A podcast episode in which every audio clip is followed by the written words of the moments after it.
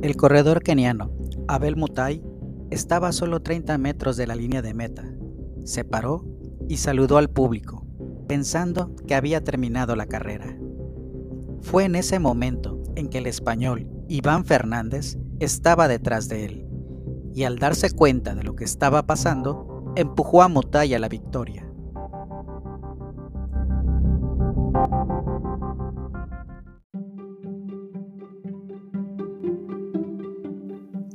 Un periodista le preguntó a Iván, ¿por qué hiciste eso?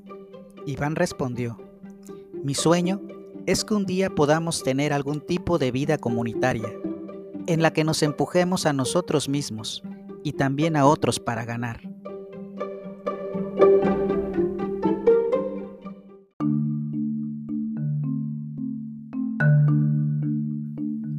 El reportero insistió y le dijo, pero podrías haber ganado.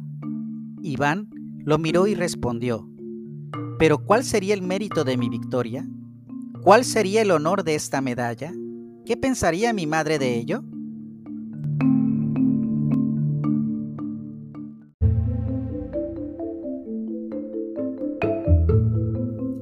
Los valores se transmiten de generación en generación.